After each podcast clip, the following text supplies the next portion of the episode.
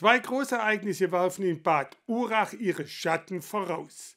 Auf der einen Seite das 300-jährige Bestehen des Uracher Schäferlaufs. Passend dazu wurde bereits im vergangenen Jahr eine eigene Tracht vorgestellt. Auf der anderen Seite die Gartenschau 2027. Bis dahin ist zwar noch reichlich Zeit, aber der raumplanerische Wettbewerb wurde im vergangenen Jahr abgeschlossen und in diesem Jahr soll es an die konkreten Planungen gehen.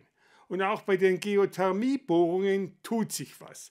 Mit Bürgermeister Elmar Rebmann blicken wir zurück auf das vergangene Jahr und wagen einen Ausblick auf das, was die Kurstadt im Ermstal im kommenden Jahr erwartet. Alle zwei Jahre feiert Bad Urach seinen Schäferlauf. Doch in diesem Jahr ist es noch etwas ganz Besonderes, denn es steht das 300-jährige Bestehen dieser Tradition auf dem Terminplan. Und das wird so groß gefeiert, dass die ersten Veranstaltungen dazu bereits im vergangenen Jahr stattfanden. Allen voran die Präsentation der neuen Schäferlauftracht im April auf dem Marktplatz. Auch ein Festakt und viele weitere Überraschungen sind geplant.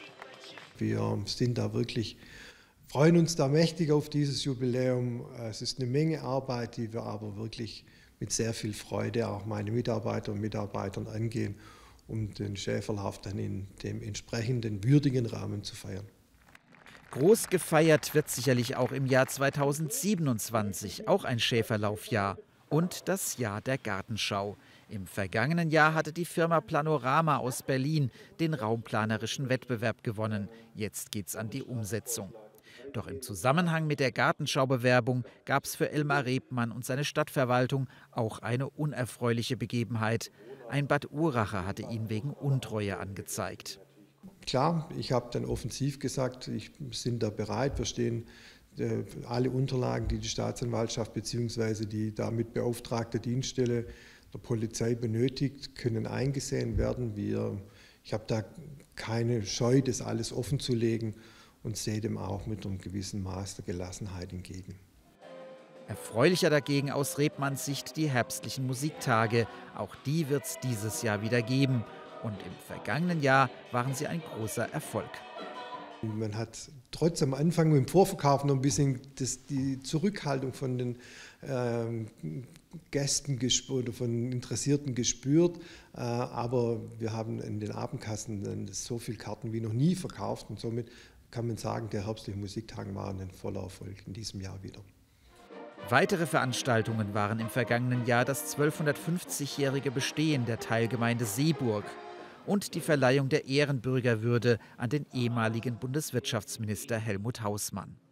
Die Haushaltslage hat sich positiv entwickelt. Bad Urach hat die höchsten Gewerbesteuereinnahmen, an die man sich zurückerinnern kann. Das liegt an der heimischen Industrie, aber auch an der positiven Entwicklung im Tourismus. Denn die Kurstadt im Ermstal ist bei Übernachtungsgästen wie Tagesausflüglern gleichermaßen beliebt. In diesem Jahr äh, sind die Lockerungen dann eingetreten und das hat man dann auch schon gespürt, dass einfach auch wieder mehr Menschen dann da sind und auch länger hier bleiben und übernachten. In den Jahren 20 und 21 waren wir natürlich sehr über Rand auch von den Tagestouristen, weil viele dann dadurch auch durch Corona erst auch das Wandern oder die Natur entdeckt haben. Und da bietet natürlich Urach vielfältige und reizvolle Ausflugsziele. Was Bad Urach dabei auch hilft, ist der Status als Kurort. Das warme Thermalwasser für die Alpthermen kommt aus dem Erdinneren und diese Wärmequelle soll jetzt weiter erschlossen werden. Bei Geothermiebohrungen stieß man in 700 Metern Tiefe auf warmes Wasser. Dieses soll jetzt in ein Nahwärmenetz eingebunden werden. Und da werden wir die nächsten Wochen, zwei, drei Monate entsprechende Ergebnisse präsentieren, wie weit eigentlich dieses Wasser, das wir da gewinnen, äh, reicht äh, in der Stadt Bad Urach äh, oder wie viele Haushalte wir in der Stadt Bad Urach dann damit einfach auch versorgen können. Ich denke, das wäre natürlich ein Riesenschritt in Richtung Klimaneutralität nämlich. Hier will Bürgermeister Rebmann kein Datum nennen, aber mit einer Klimaschutzmanagerin soll es dem CO2-Ausstoß an den Kragen gehen.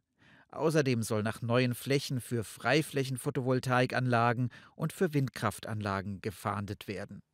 Es bleibt also auch in diesem Jahr viel zu tun.